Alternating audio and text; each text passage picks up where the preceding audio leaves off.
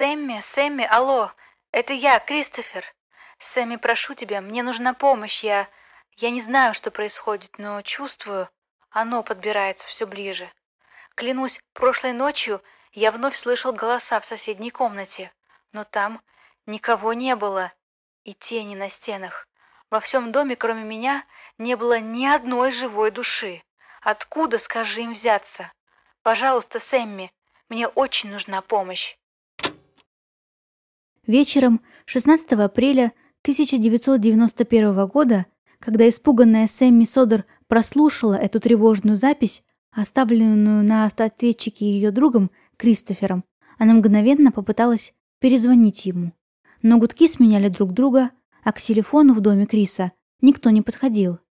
Тогда девушка набрала номер полиции и после короткого разговора с оператором вновь попыталась дозвониться близкому человеку. Она не могла самостоятельно прийти на помощь. Их с Крисом разделяли тысячи километров.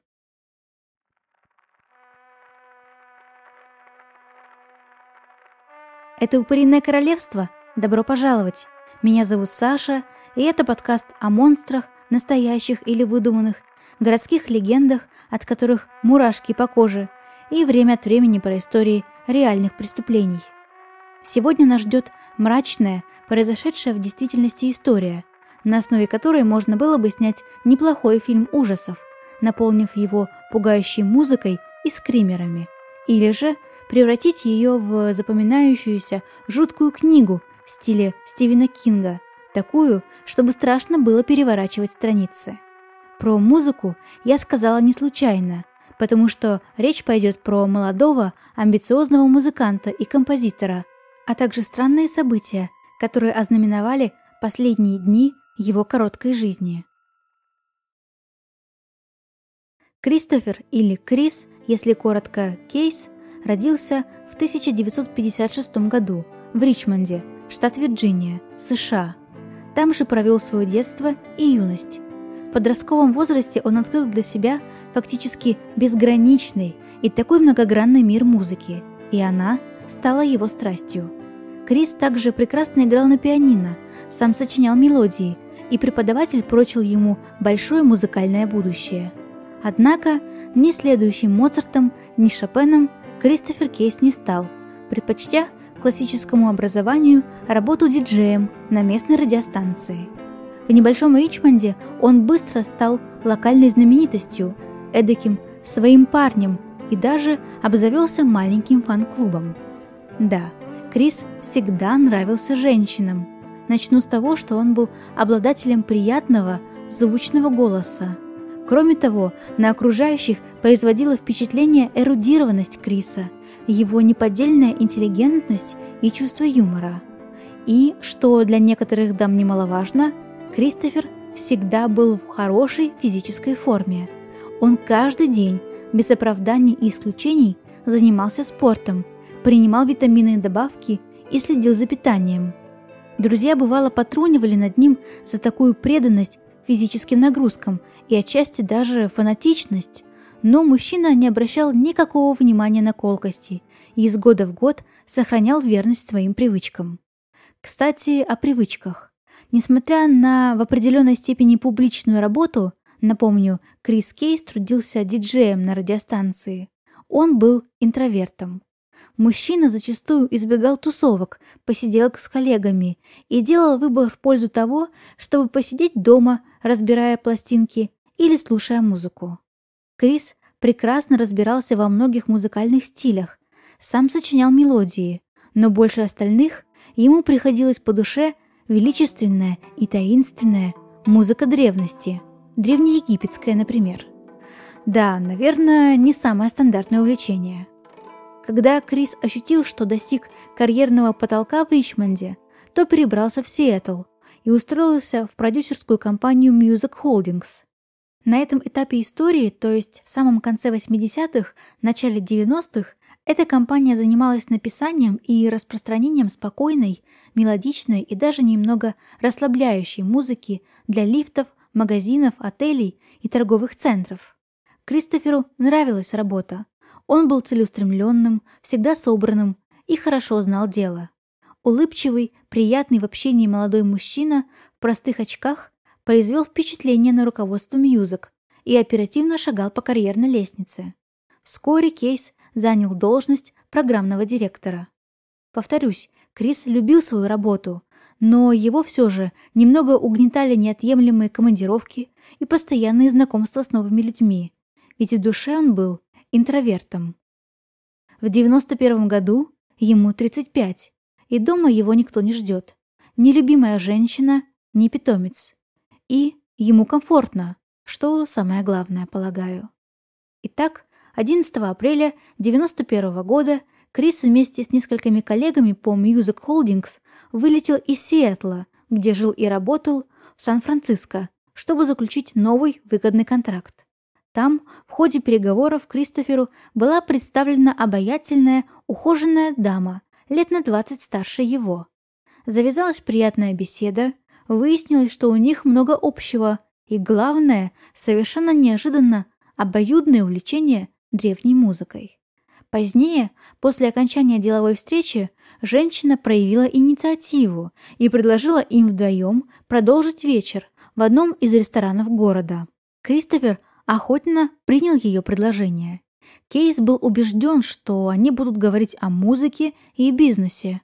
Однако обстоятельства сложились иначе. Бизнес-леди быстро дала понять, что она настроена решительно, и, несмотря на разницу в возрасте в 20 лет, поскорее хотела бы остаться с ним наедине. Вы, думаю, понимаете, о чем я.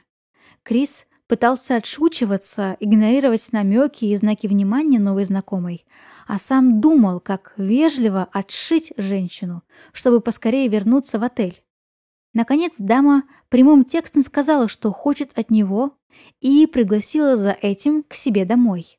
Кристофер вежливо, но твердо отказал, заявив, что он устал и ему нужно выспаться перед возвращением в Сиэтл.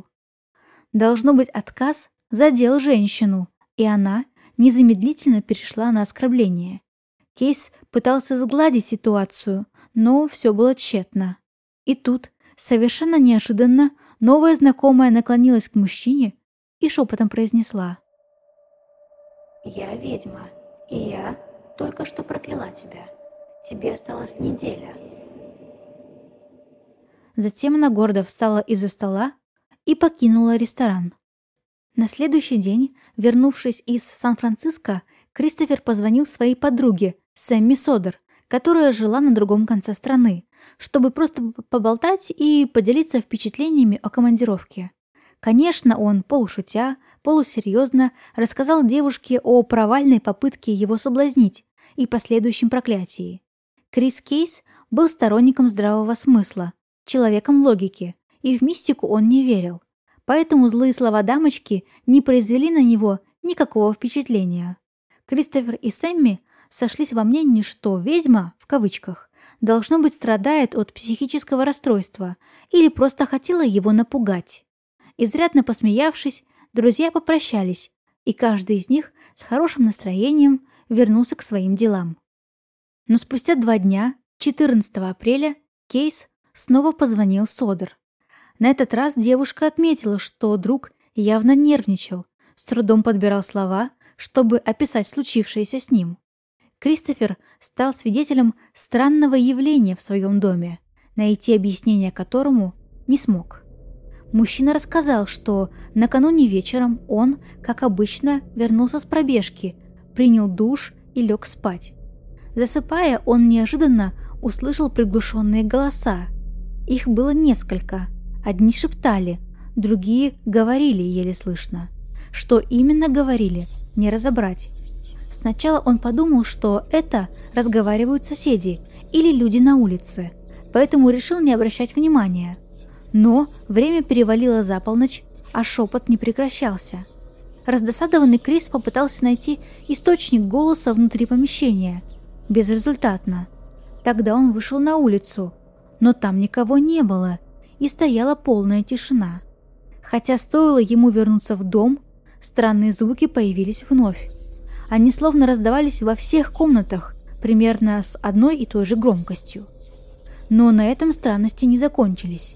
Все самое пугающее было впереди. Сбитый с толку, уставший Кристофер, все еще не верящий в мистику, вернулся в свою спальню и включил телевизор. И пока он вяло и без интереса вглядывался в экран в надежде уснуть, буквально краем глаза заметил человекоподобную тень, расположившуюся на стене. Ничто в комнате не могло ее отбрасывать. И никто. Думая, что в его дом кто-то пробрался, Крис вскочил с кровати и закричал «Кто здесь? Я звоню в полицию!» В ответ силуэт на стене чуть покачнулся и исчез. Все еще не теряя хладнокровия, Кейс заставил себя проморгаться и отправился обходить свой маленький одноэтажный домик внутри и снаружи. Ничего, дом пуст и никаких признаков взлома. Следующая мысль, причем очень разумная, и голоса, и тень померещились ему, к примеру, из-за отравления газом. Как раз недавно мужчине довелось слышать, что галлюцинации бывают следствием отравления бытовым газом, и он поспешил на кухню, чтобы проверить плиту. Не найдя утечки, Крис открыл все окна, чтобы проветрить помещение на всякий случай. И даже проверил все продукты на предмет срока годности, полагая, что мог отравиться ими. Но и с едой все было в порядке. Выслушав все это, Сэмми Содер сначала не нашла, что ответить, но затем поспешила успокоить друга, напомнив ему, что тот больше года не был в отпуске. Кристофер выкладывался в компании на 200%, регулярно ездил в командировки, а также занимался спортом, довольно усиленно. Возможно, он просто вымотался, очень-очень устал, и усталость каким-то образом переросла в стресс, и вот такие нестандартные его проявления. Подруга посоветовала Кейсу как можно скорее выспаться и основательно отдохнуть. Кристофер согласился с ней, пообещал, что возьмет скоро пару выходных и постарается восстановить силы. Однако спустя еще два дня, 16 апреля, Крис вновь позвонил Сэмми. И в этот раз он был просто в панике. Мужчина рассказал, что прошлым вечером он, как обычно, пришел домой из спортзала, отдохнул и лег спать. Но вскоре его разбудил странный шум. И самое пугающее, Крис проснулся, но никак не мог пошевелиться. Ему оставалось лишь наблюдать, как длинная черная фигура, напоминающая человека, выбирается из-под его кровати, наваливается ему на грудь так, что он едва может вдохнуть, а потом и вовсе начинает душить. Но на этом кошмар не закончился. На секунду отпустив Криса, чтобы тот мог сделать небольшой вдох, словно играя с ним в кошки-мышки, невидимая сущность оторвала его от кровати, в прямом смысле подняла воздух на несколько сантиметров, а потом силой швырнула обратно на постель. Мгновение спустя, вновь обретя возможность двигаться, Кристофер вскочил с кровати и побежал в ванную, где заперся и сидел до самого утра, не сомкнув глаз. Кроме того, он обнаружил крохотные одинаковые порезы на кончиках каждого пальца на руках. Мужчина был уверен, что накануне вечером его руки были в целости, и порезы – результат атаки невидимой злой силы. На этот раз Кристофер был убежден, что странное воздействие, которое он испытал, имело прямое отношение к проклятию ведьмы. В разговоре Кейс отметил, что, что бы ни произошло, он будет бороться за жизнь. А скептицизма Криса не осталось и следа, и, думаю, его можно понять. Когда рано утром продавец магазинчика при одной из церквей Сиэтла пришел на работу, его уже дожидался молодой человек в очках. Он был опрятно одет, гладко выбрит, но выглядел истощенным и бледным, словно не спал пару ночей подряд. Несложно догадаться, этим мужчиной и был Крис Кейс. Музыкант твердо уверовал в сверхъестественную природу происходящего с ним, поэтому и решил обратиться к религии, точнее, к религиозным атрибутам, ведь сам он в Бога никогда не верил. Мужчина купил несколько десятков крестов и свечей. Он также приобрел книги о колдовстве, призраках, борьбе с демонами. Продавец церковного магазинчика выслушал историю Кристофера и искренне посоветовал ему встретиться с пастором, но Кейс отказался. Он оплатил покупки и ушел. За пару следующих часов убранство его маленького коттеджа изменилась до неузнаваемости. Вдоль стен горели церковные свечи, а по углам комнат владелец рассыпал соль для защиты от злых чар. Конечно, на стенах разместились кресты и изображения святых, а пол был застлан листами бумаги с молитвами. Крис боролся с нечистью, боролся так, как делают это герои малобюджетных ужастиков или стереотипных страшных историй. Но осуждать его, конечно, за это нельзя. Он просто не понимал, что происходит. И думаю, никто из нас не хотел бы оказаться на его месте. Знакомые и соседи, которые встречали Криса в эти дни, говорили, что он был сам не свой. От подтянутого и всегда улыбающегося человека осталась только бледная тень с измученным взглядом. Он не спал и не ел, а после окончания взятых, как ему казалось, для восстановления отгулов, Кейс не появился на работе. С тревожащей встречи с незнакомкой Сан-Франциско прошло меньше недели, а от него прежнего не осталось и следа. Окружающим казалось, что из преуспевающего, уверенного человека он превратился в параноика. Поздним вечером 16 апреля на ресепшене одного из мотелей Сиэтла появился перепуганный и растерянный Кристофер. Сотрудника заведения насторожил его вид. Красное лицо, сильная дышка и трясущиеся руки. Но, привыкший к чудачествам постояльцев, ресепшонист все же зарегистрировал его и дал ключ от номера. Мужчина оплатил услуги и лег спать. По рассказам друзей Криса, с которыми он общался помимо Сэмми, с наступлением темноты 16 апреля нечто зловещее и сверхъестественное снова напало на него. Как именно это произошло, мы не знаем. Но это нечто напугало Кейса так сильно, что он, взрослый 35-летний дяденька, сбежал из собственного дома и вынужденно ночевал в мотеле. Как раз во время его отсутствия Кристоферу на домашний телефон звонила обеспокоенная Сэмми. В 91 году мобильные телефоны были не так распространены. Во всяком случае, у наших героев их не было. Утром 17 апреля Крис покинул номер и с тревогой отправился домой. Он даже не догадывался, что прошедшей ночью его дом посетил полицейский патруль, вызванный обеспокоенной Сэмми, которая не смогла связаться со своим другом. Офицеры натолкнулись на запертую дверь дома. Несколько раз они звонили и стучали, но никто так и не открыл. Они ненавязчиво посветили фонариками в окна и, не обнаружив ничего подозрительного, уехали. Тем временем Сэмми Содер не находила себе места – она страшно волновалась за друга, но в силу некоторых причин не могла прилететь к нему с другого конца страны в Сиэтл. Все утро 17 апреля она пыталась дозвониться до Кристофера.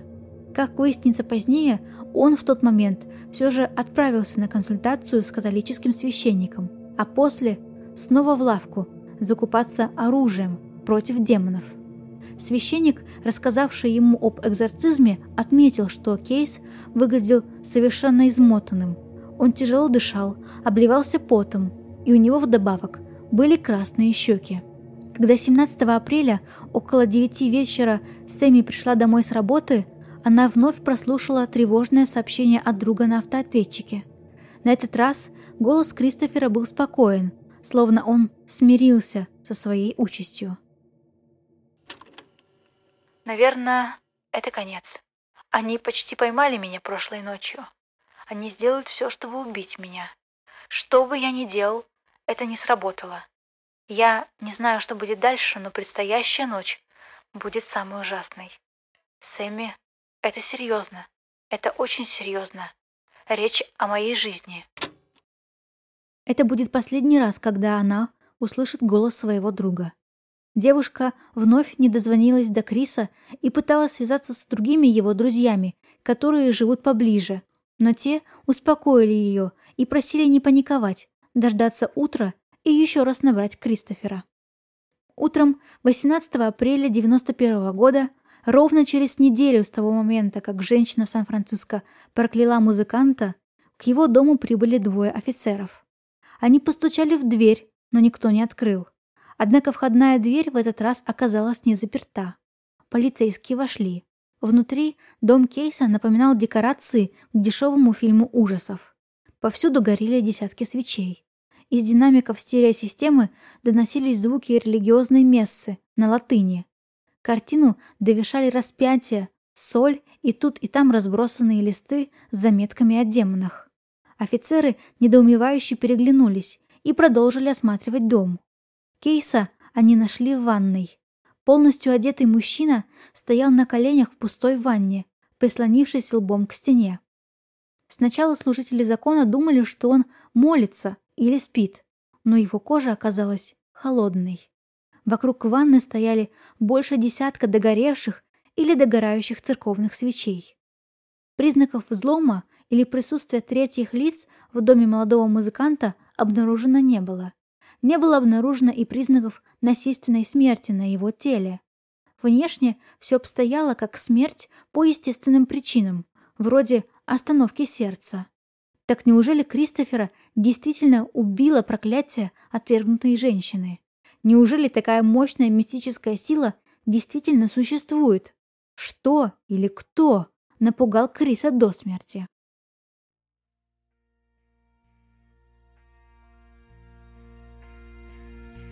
Вскрытие тела расставило все по местам. Согласно отчету судмедэксперта, смерть Кристофера наступила около 6 часов назад, а причиной стал миокардит – сердечная болезнь, которая иногда протекает бессимптомно. Патологоанатом установил, что Кейс болел ею еще до поездки в Сан-Франциско. По всей видимости, причиной появления болезни стали высокие физические нагрузки, а также довольно большие дозы принимаемых спортивных добавок и колоссальный стресс на работе, разумеется. Встреча с ведьмой и ее слова про неделю жизни всего лишь наложились на течение болезни мужчины. Это оказалось совпадением, стечением обстоятельств. Итого все паранормальные феномены, которые испытал 35-летний Крис за неделю до смерти, а также поведенческие отклонения, трудности с дыханием, слуховые галлюцинации, отдышка, покраснение лица, признаки запущенного тяжелого миокардита. Если бы Кристофер вовремя отправился в больницу, если бы близкие убедили его это сделать, они советовали выспаться и отдохнуть, то нельзя исключать, что его жизнь была бы спасена, и одной мрачной историей было бы меньше. Это был бы рассказ со счастливым концом. Но произошедшего не изменить. Сэмми Содер, кстати, до сих пор не может простить себя, что не нашла нужных слов и не предложила другу обратиться к врачам, не приехала к нему и не защитила от терзающих его демонов, болезни или колдовства. И, кстати, имя женщины, которая наслала на него проклятие, если вы все же сторонник мистически объяснить случившееся, Крис унес с собой. Ее никогда не искали, ведь смерть мужчины формально наступила по естественным причинам. На сегодня все. Спасибо за ваше время и внимание. Будьте добры к себе и близким, и берегите свое сердце во всех смыслах. Пока!